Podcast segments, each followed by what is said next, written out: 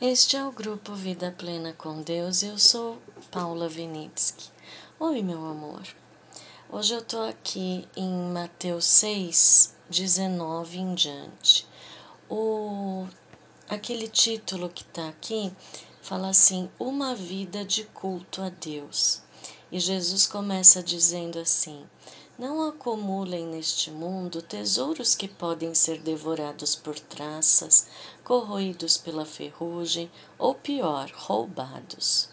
Prefiram um tesouro no céu, pois ali estará salvo das traças, da ferrugem e dos ladrões.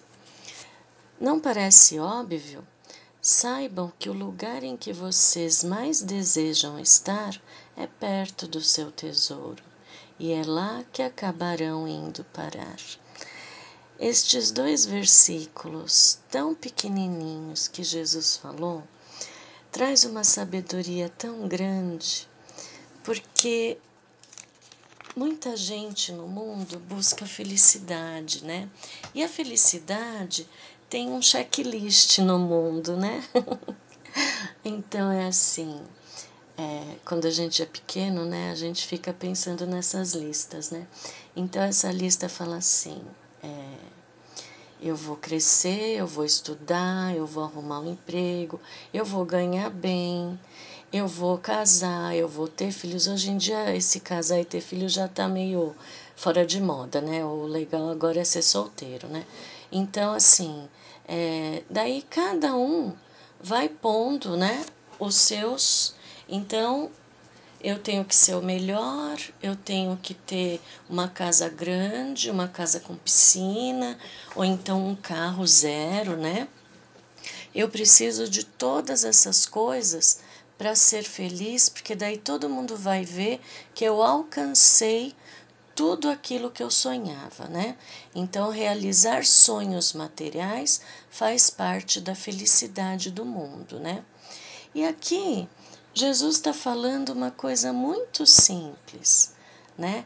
Que se você tiver o seu coração em coisas materiais, que ele fala assim, né? É, que pode ser devorado por traça, corroído pela ferrugem, ou ainda pior, roubados, né? E hoje em dia até perder a vida quando é roubado, né? Por qualquer coisa que chame atenção então o teu coração vai estar lá, né? Não dá para você achar que você ama a Deus de todo o seu coração se você fica pensando só nisso, né? Se você não confia que o Pai está fazendo o caminho para você. Então, qual é o seu sucesso? Qual é a sua felicidade? É o que o mundo impõe ou é a simplicidade da intimidade, de estar na presença do Pai, né? Sendo habitado pelo Espírito Santo. Tudo isso vai passar do mundo materialista. Tudo vai passar. Agora, a única coisa que fica realmente é a intimidade, você estar na presença do Pai, tanto quando ora quanto quando vive, né? E até depois do Pai Nosso, Jesus fala: se você não perdoar, como Deus vai poder te perdoar? Né? É uma troca, né? É uma coisa do, do mundo contra Deus, o mundo jaz do maligno. Então, são dois deuses que nós temos que identificar aqui. Um que o caminho que a Jesus leva, que é o Pai. Então, quem aceita Jesus está indo para encontrar o Pai. Quem não aceita Jesus pode até ter bom comportamento, mas o Deus dele é outro é o materialismo, é o consumismo. Por isso que a gente vê tanta gente que tem muito dinheiro, tipo os famosos, né? Os cantores, a gente viu aquela Amy, né? é, que ela cantava, ela era tão linda, né? E de repente ela foi definhando, definhando, por quê? Porque não completou ela. Toda a fama, todo o dinheiro, e não foi só ela, se fosse um só, vários artistas, vários cantores que tiveram assim dinheiro que a gente que é normal nem saberia o que fazer com tanto dinheiro, né? Nós não temos ideia de como é ser uma pessoa rica que mora em Dubai. Esse tipo de zeros atrás do um, do dois e assim por diante, nós nunca vamos ter essa dimensão de dinheiro, né? Aqui no Brasil. A gente, é, aqui no Brasil tem muita gente rica, tudo, mas igual Dubai, de ter carros banhados a ouro e não sei o que, é uma extravagância assim enorme, né?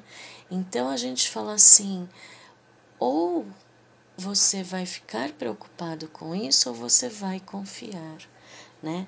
E como que será que é uma vida de culto a Deus? É quando você tem tanta intimidade que você não precisa parar para orar.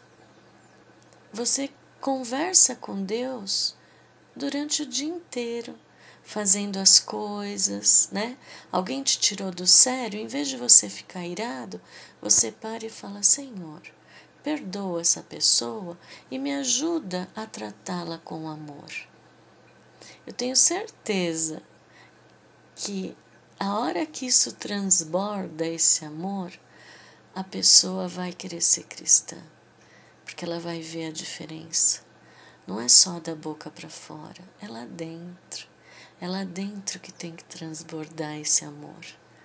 E é isso que a gente tem que aprender. Está na hora da reconstrução do reino de Deus aqui na terra. E não adianta ter religiosidade, religião.